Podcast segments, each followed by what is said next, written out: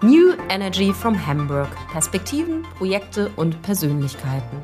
Wir sprechen mit den Menschen hinter der Energiewende.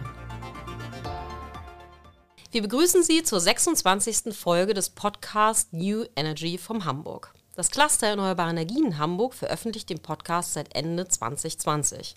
Wir sind ein Netzwerk für erneuerbare Energienfirmen und grünen Wasserstoff in der Metropolregion Hamburg. Ich bin Astrid Dose und leite die Öffentlichkeitsarbeit. Zu Gast heute Felix Fischer, Partner in der Kanzlei Chatham Partners. Seit mehr als zehn Jahren berät er Investitionen im Kontext Energiewende. Dabei legt er einen besonderen Schwerpunkt auf den Erwerb und die Entwicklung von erneuerbaren Energieerzeugungsanlagen, so zum Beispiel Offshore-Wind, und die Dekarbonisierung der Industrie. Herzlich willkommen. Vielen Dank. Wir starten mit drei kurzen Fragen zur Einstimmung. Was sind aktuell die größten Herausforderungen für die Energiewende? Das sind die Überraschungsfragen. genau, also die, äh, die größten Herausforderungen im Kontext der Energiewende sind aktuell, glaube ich, einerseits politisch bedingt, das heißt äh, mangelnde Einigkeit bezüglich des Pfades nach vorne. Äh, das haben wir jetzt auch gerade eindrücklich gesehen und darüber sprechen wir vielleicht auch noch mit dem Urteil des Bundesverfassungsgerichts und den Schwierigkeiten, eine Klimaagenda derzeit tatsächlich politisch umzusetzen. Ich denke aber, wenn man mal ein bisschen tiefer schaut, dann können wir erkennen, dass eine asynchrone Entwicklung von Erzeugung und Netz ein großes Problem ist. Ich glaube, man muss da weniger vorwurfsvoll sein, als es teilweise proklamiert wird, denn ähm, im Ergebnis muss man sagen, dass die ähm, Dekarbonisierung und der gesamte Umbau unseres Energiesystems eine ähm, Operation am offenen Herzen ist und dass da nicht immer alles sofort aufeinander abgestimmt ist, kann man gar nicht verhindern. Andererseits ist es so, dass wir tatsächlich aufpassen müssen, dass die Entwicklung des Netzes, der Ausbau des Netzes und auch die äh, Einbindung flexibler Lasten und Erzeugung funktionieren und im Synchronschritt im Grunde mit der Erzeugung so weit wie möglich funktionieren. Und ich glaube, die dritte Herausforderung ist die aktuelle Marktlage. Das ist das äh, steigende Zinsniveau, das sind äh, steigende Herstellungskosten für Anlagen, das ist aber auch der internationale Wettbewerb und das dürfen wir auf keinen Fall übersehen, dass durch den Inflation Reduction Act und auch durch massive Investitionen in China einerseits dort natürlich erhebliches Know-how und Kapazitäten entstehen, die uns aber auch davon eilen und wir eben sehen müssen, dass unsere Wirtschaft und unsere ja, Transformation dahinter nicht zurückbleibt und am Ende unsere eigene europäische Regulierung, unsere Dekarbonisierungsvorgaben uns zwingen, letztlich aus China und den USA das zu importieren und das zu kaufen, was wir eigentlich selber hier machen wollen. Und ich denke, da dürfen wir den Anschluss einfach nicht verpassen und das ist wahrscheinlich die dritte große Herausforderung. Ja, unbedingt. Zweite Frage, Wasserstoff. Heilsbringer für die Transformation der Industrie? Ja oder nein? Also ich glaube nicht an Heilsbringer, das ist ein grundsätzliches Thema vielleicht, aber ich glaube, dass äh, die tiefe Dekarbonisierung, wenn man wirklich auf Industrieprozesse guckt, dann brauchen wir da auch Wasserstoff. Ich höre, und ich bin kein Ingenieur, ich höre das immer nur von meinen Mandanten und kann sagen, dass selbst da das Spektrum zwischen, ähm, wir brauchen für alles Wasserstoff und Wasserstoff bleibt ein Nischenprodukt, variiert. Ich glaube, das können wir noch gar nicht abschließend wissen, welche Prozesse jetzt eigentlich am besten durch Wasserstoff dekarbonisiert werden und welche Prozesse vielleicht doch noch andere Lösungen finden können. Und ich glaube, da müssen wir auch ein bisschen ergebnisoffen bleiben. Ich glaube, das ändert nichts daran, dass wir den Wasserstoffhochlauf, wie er im Moment vorgesehen ist, in jedem Falle und dringend benötigen. Und die Frage, wie viel Wasserstoff das dann ist und im Übrigen auch, welcher Wasserstoff wo produziert wird, woher er kommt, das wird sich dann eben zeigen und wird im Übrigen jetzt hier für den deutschen Standort auch davon abhängen, wie viel Erzeugungskapazitäten wir es eigentlich schaffen aufzubauen. Insofern denke ich, äh, Heilsbringer nein, aber sehr wichtiges Element auf jeden Fall. Sehr schön, da haben wir Glück gehabt, weil wir auch ganz viel Wasserstoffthemen im Cluster haben. Dritte kurze Frage, was bedeutet Energiewende für dich persönlich? Das ist eine vielschichtige Frage. Also für mich persönlich heißt es erstmal eine besondere Verantwortung. Ich glaube, Dekarbonisierung geht uns alle an. Ich bin vor 15 Jahren in die erneuerbare Energie eingestiegen, weil ich es als imperativ gesehen habe, dass wir dekarbonisieren müssen und dass dafür eigentlich nur die erneuerbaren Energien in Frage kommen und die Energiewende zwingend erforderlich ist. Nun muss ich sagen, dass die Energiewende mich selbst auch rechts überholt hat. Also, dass es äh, derart äh, massiv ist, habe ich mir wahrscheinlich naiv vor 15 Jahren als Berufseinsteiger nicht so richtig vorstellen können. Aber für mich persönlich bedeutet es sehr viel Arbeit.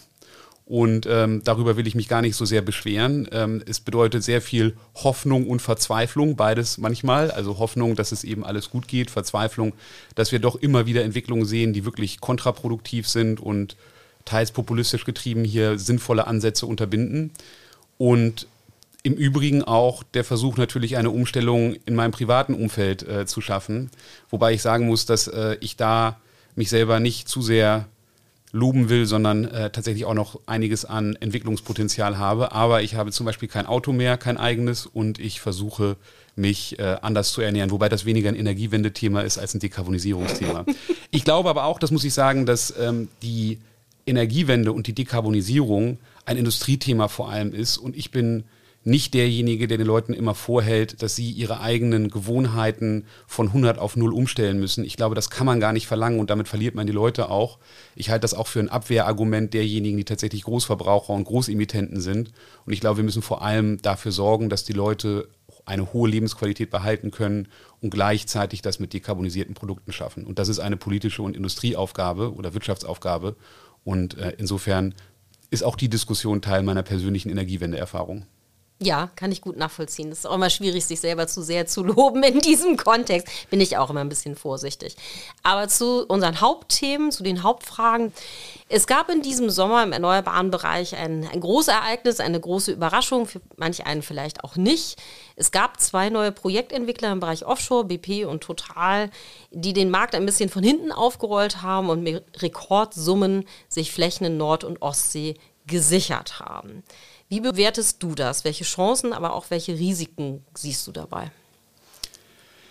Also erstmal ist es natürlich toll und zu begrüßen, dass einerseits die Ölkonzerne oder die Konzerne, die vor allem in der fossilen Wirtschaft bisher tätig sind, sich auch jetzt wirklich ernsthaft, so wie es aussieht, auf die Energiewende konzentrieren und fokussieren und an solchen Ausschreibungen teilnehmen und auch ihre Kapitalstärke dafür einbringen, damit die Energiewende voranzutreiben. Das ist zu begrüßen.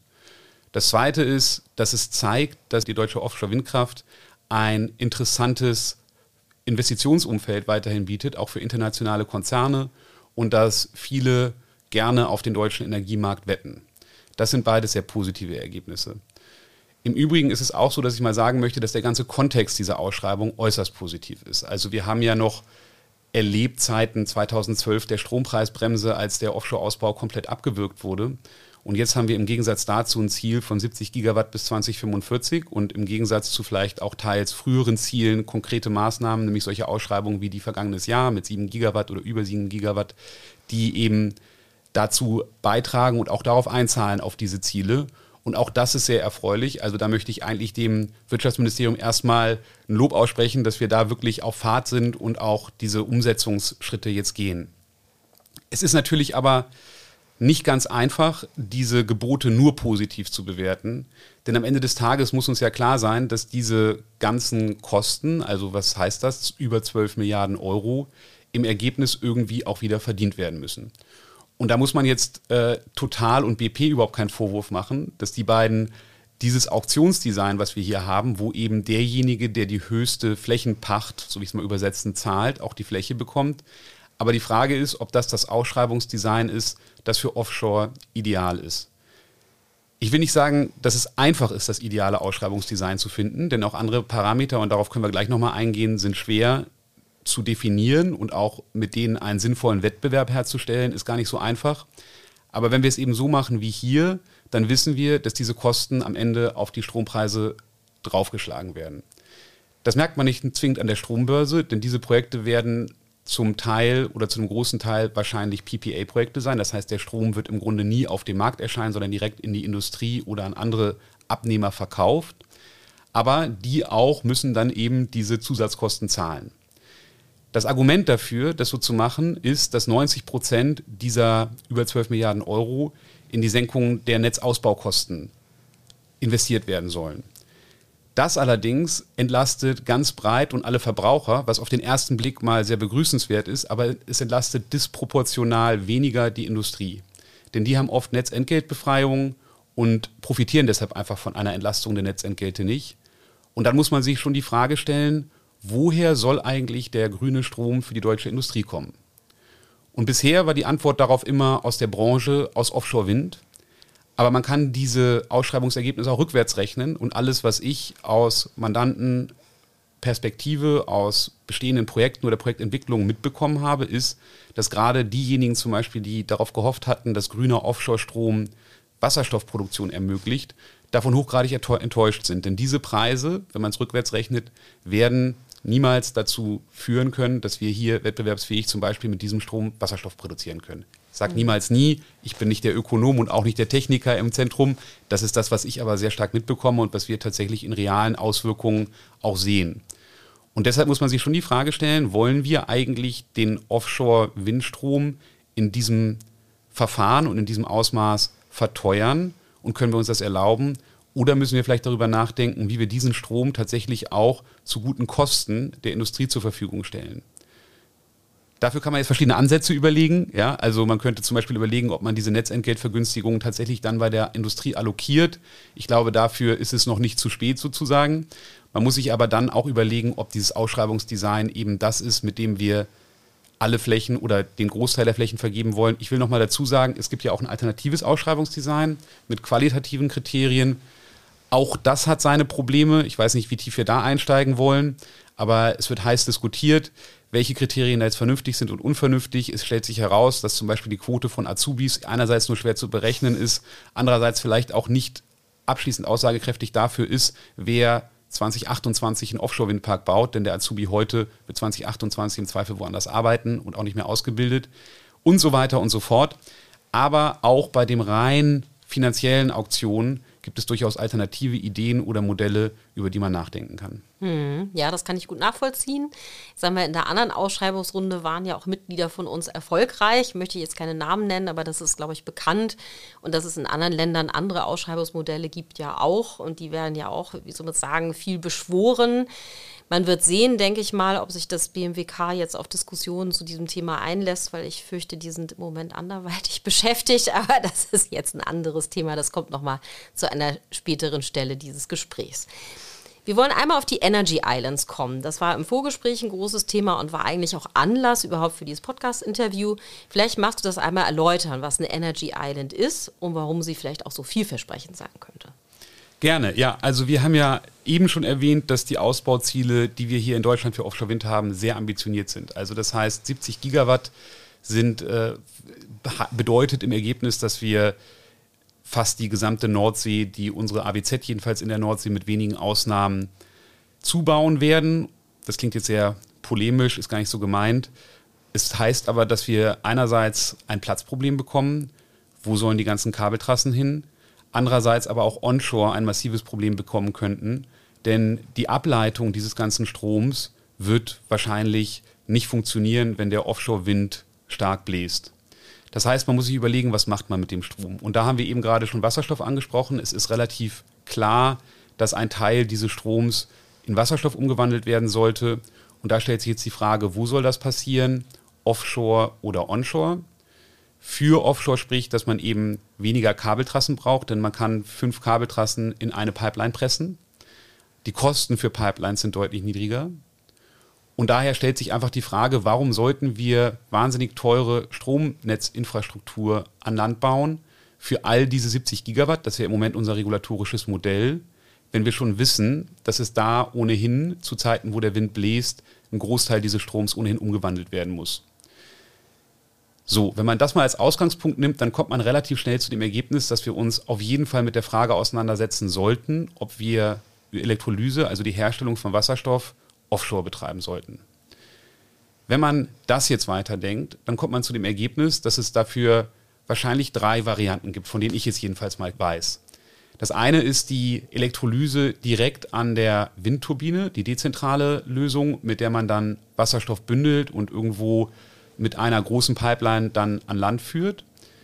Die zweite Möglichkeit, die viel propagiert wird, sind Plattformen, wie wir sie auch bei den Elektroinfrastrukturen kennen. Das sind eben wahnsinnig viele tausend Tonnen schwere Stahlkolosse, die dahingestellt werden, von denen wir schon viele Netzanbindungssysteme jetzt bauen werden. Und man kann eben überlegen, ob man auch für Wasserstoff solche Plattformen baut. Oder man kann darüber nachdenken, ob man im Grunde Land schafft in der AWZ und dieses Land nutzt, um darauf Wasserstoffinfrastruktur zu bauen. Und wenn man damit anfängt, dann kann man auch weiterdenken und sagen, dann könnte man ja auch vielleicht Stromnetzinfrastruktur darauf platzieren, soweit man sie dann eben noch braucht. Und man wird sie ja weiter brauchen. Also es ist ja nicht so, dass es alles Wasserstoff wird, sondern es wird ja weiter Stromnetzinfrastruktur auch bleiben. Dabei würde man erheblich Stahl sparen und damit auch Kosten für die individuell. Für die selbst würde sich eine Insel vielleicht nicht lohnen. Aber nun hat man schon zwei Nutzungen für die Insel. Und wenn man dann mal weiterdenkt, dann kann man ja auch an andere Themen denken. Ein wesentlicher Kostentreiber für Offshore-Windparks ist zum Beispiel auch die Wartung. Und gerade je weiter man rausgeht, desto teurer wird das. Denn jede Fahrt mit dem Schiff ist teuer. Jeder Flug mit dem Helikopter ist noch teurer. Wenn man Wartungszentren auf der Insel platziert, wird das sicherlich Kosten sparen. Darum ist ja auch auf Helgoland so viel los dieser Tage. Also alle großen Windparks in der Gegend haben auf Helgoland ihre Basis. Warum ist das? Ist kostengünstiger. So, das nächste, was man machen kann, ist, und dazu gibt es auch schon viele Anregungen aus der Industrie, die Rettungskette. Also wir können ja nicht nur an Kosten denken, sondern wir müssen ja auch an diejenigen denken, die in diesen Offshore-Windparks arbeiten und wir haben eine Verantwortung dafür, denen die bestmögliche Versorgung auch äh, zukommen zu lassen. Jetzt im Moment ist man noch schnell mit dem Helikopter bei 40, 50 Kilometer Entferne zur Küste. Wenn das sich jetzt aber vier, fünf, sechsfacht, dauert es länger. Außerdem muss man mehr Kapazitäten vorhalten, da wird es wieder ein Kostenthema. Und da stellt sich auch die Frage, ob nicht eine bessere, effizientere und vor allem sicherere Gesundheitsversorgung auf einer Insel möglich wäre. Der nächste Punkt ist die, Verse die Sicherheit. Ich bin kein Verteidigungsinspektor, obwohl ich äh, eifrig gedient habe und sogar äh, Reserveoffizier bin, aber äh, darum liegt mir die Verteidigung vielleicht auch am Herzen, aber es wird ja viel darüber diskutiert, wie kann man das eigentlich sicherstellen. Und ich frage mich schon, ähm, das ist aber eine Frage auch im Grunde, die man mit der Verteidigungsindustrie besprechen müsste, ist es nicht deutlich sicherer oder vernünftiger, Sicherheitsinfrastruktur irgendwo zu bündeln und zentral aufzustellen, mhm. als jetzt dauerhaft irgendwelche, ich weiß jetzt nicht, welche Klasse das wäre, aber Fregatten, sage ich einfach mal, in diesen Offshore-Windparks kreuzen zu lassen, um diese Infrastruktur auch abzusichern. Das kann ich abschließend nicht beurteilen, ist aber, glaube ich, eine Überlegung, die man unbedingt verfolgen sollte. Und damit sind Energieinseln, es gibt noch andere Nutzungen, sind Energieinseln im Grunde wirklich das, was der Name sagt, nämlich ein Stück Land in der AWZ, das aber viele Effizienzen vorantreiben kann. Wo stehen wir damit? Das muss man jetzt sagen. Es ist eben noch ein frühes Stadium vielleicht. In Belgien wird die erste Energieinsel jetzt gebaut, so viel ist sicher. Andere Planungen gibt es auch. Hier in Deutschland sind wir noch relativ am Anfang. Es ist aber so, dass man auch ja nicht gleich entscheiden muss, ob man jetzt Energieinseln baut oder nicht. Wo wir gerade stehen, ist, dass diese Konzepte vorangetrieben werden sollen, um sie eben als gangbare Alternative möglich zu halten.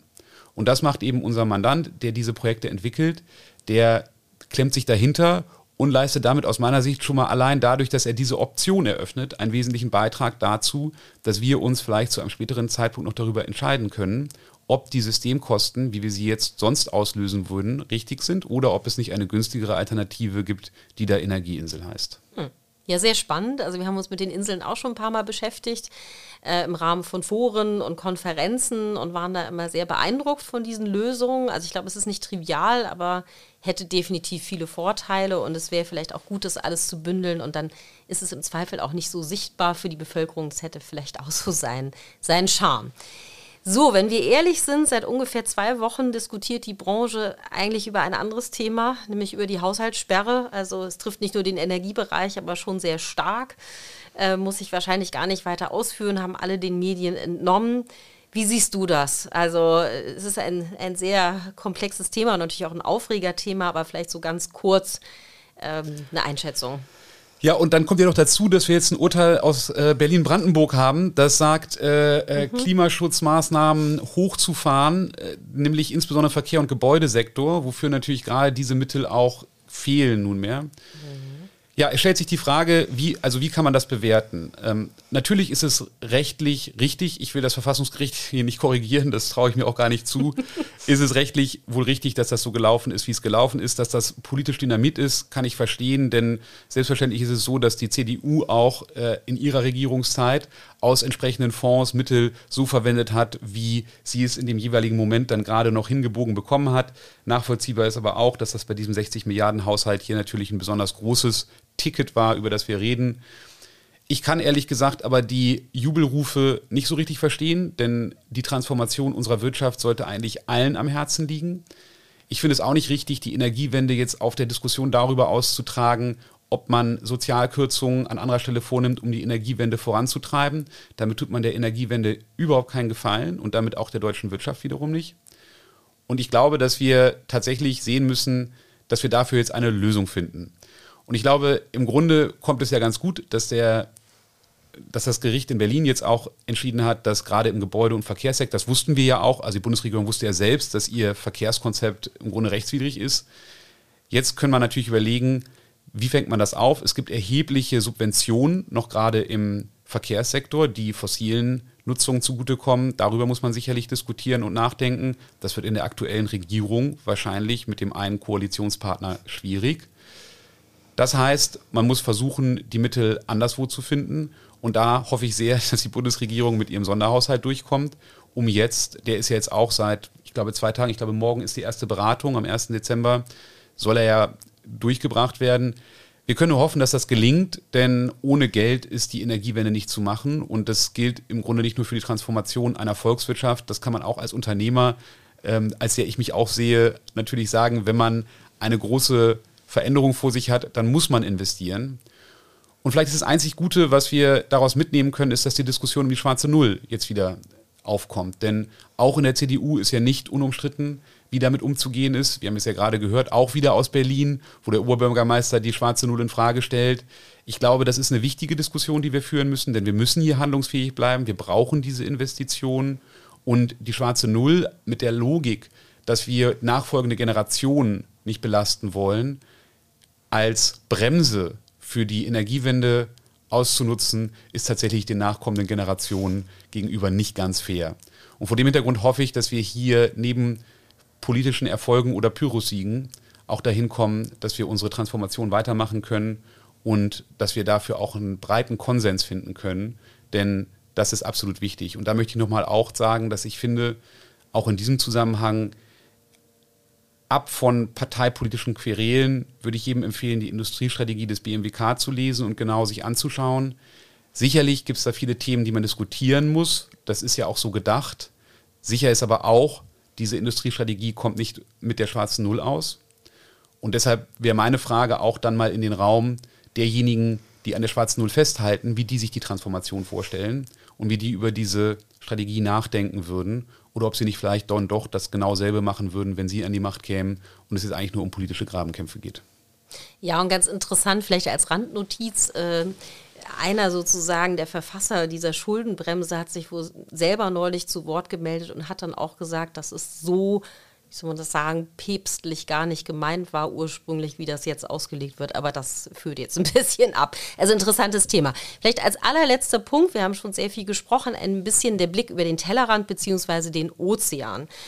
Auch der Inflation Reduction Act ist ein geflügeltes Wort dieser Jahre gewesen, weil die USA und auch Kanada es ein bisschen anders handhaben mit der Regulatorik als wir hier in Deutschland und in Europa.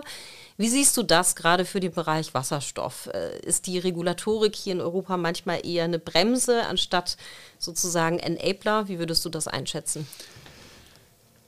Also das ist eine breite Frage. Ich glaube, dass wir viel richtig machen, wirklich, auch auf europäischer Ebene. Also ich bin ein großer Verfechter äh, des Carbon Adjustment, äh, Carbon Border Adjustment Mechanism, des Grenzkostenmechanismus, mit der Importe, die eben stark mit äh, CO2-Emissionen hergestellt wurden, auch an der Grenze eben dementsprechend abführen müssen, wie lokale Unternehmen hier Emissionszertifikate einlösen mussten. Und das allein ist zum Beispiel ein sehr guter Treiber, um Industrien wie Wasserstoff voranzutreiben. Ich glaube auch, dass der RED 3 und der Delegated Act, den wir jetzt haben, durchaus zielführend sind. Sehe auch, dass die einige Investitionen tatsächlich auslösen. Was wir aber auch sehen, ist, dass eben darüber hinaus immer noch Subventionen erforderlich sind. Und da machen die Amerikaner uns eben vor, wie man es macht. Die sagen einfach, das sind jetzt Kernindustrien, das sind Schlüsselindustrien, das gilt ja auch für die Chipbranche. Und da müssen wir jetzt investieren, um langfristig diese Industrien, die darauf aufbauen, das sind die Chemieindustrie, die Autoindustrie, die Stahlindustrie, viele energieintensive Industrien, die müssen wir eben halten und darum müssen wir da investieren. Und das ist für mich eine absolute Logik. Ich finde aber auch, dass wir das in Europa gar nicht so schlecht machen. Ich finde es auch okay, wenn wir es etwas vorsichtiger machen. Ich glaube, wir haben auch etwas weniger als die Amerikaner vielleicht, jedenfalls weniger Bereitschaft, dann doch vielleicht übergreifend Schulden zu machen. Aber ich glaube auch, wenn ich, und da vertraue ich auch internationalen Medien, ob es der Economist ist oder die Financial Times, diese Konzepte sind diejenigen, die sich langfristig wahrscheinlich durchsetzen werden. Und unsere Industrie, so wie sie jetzt existiert, ist auch in den 50er Jahren nicht ohne Subventionen aufgebaut worden. Und im Übrigen auch in den Jahren danach immer wieder unterstützt worden. Insofern glaube ich, dass das wichtig ist und dass man da investieren muss und dass das Volumen, das die Amerikaner investieren, uns eher Motivation sein sollte, hier noch mehr zu tun, als als abschreckendes Beispiel zu gelten. Das war ein sehr schönes Schlusswort, weil Motivation ist immer besser als Abschreckung. Also vielen Dank äh, für die Einblicke, die Einschätzung und das Gespräch und toi toi toi für uns alle. Vielen Dank. Das war die aktuelle Folge von New Energy vom Hamburg. Seien Sie auch das nächste Mal wieder dabei, wenn wir mit den Menschen hinter der Energiewende sprechen. Sie finden alle Folgen und mehr zu diesen und anderen Themen sowie unsere Social-Media-Kanäle in den Show Notes. Vielen Dank fürs Zuhören.